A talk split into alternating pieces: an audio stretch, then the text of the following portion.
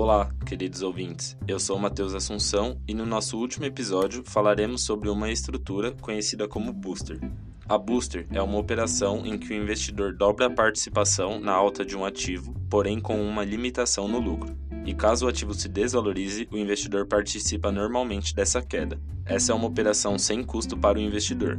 Essa estrutura é ideal para clientes que possuem o ativo na carteira e veem a possibilidade de uma alta moderada visando acelerar o ganho.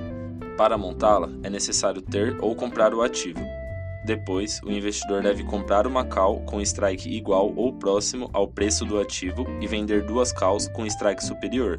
No vencimento das opções, temos três cenários possíveis que explicaremos mais para frente. Em relação ao ganho máximo, este pode ser calculado pela diferença entre o strike da opção vendida e o strike da opção comprada multiplicado por 2.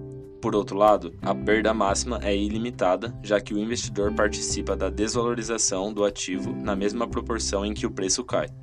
Para um melhor entendimento, utilizaremos um exemplo disponibilizado pela XP Investimentos. Um investidor comprou a ação XYZ há dois anos e o papel vem se desvalorizando, valendo 10 reais.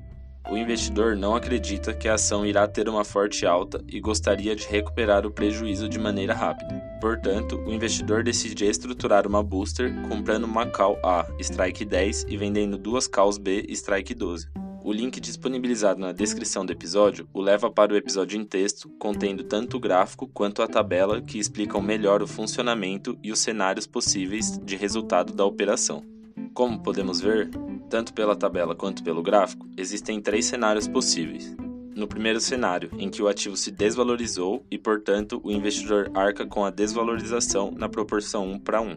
O segundo cenário ocorre quando o ativo está entre o valor de compra, representado pelo ponto A no gráfico, e o dobro da diferença entre o strike da opção vendida e da opção comprada, representado pelo ponto C, limitado a 40% e o terceiro cenário em que o ativo está acima de C e, portanto, o investidor está com seu lucro máximo independente da valorização do ativo.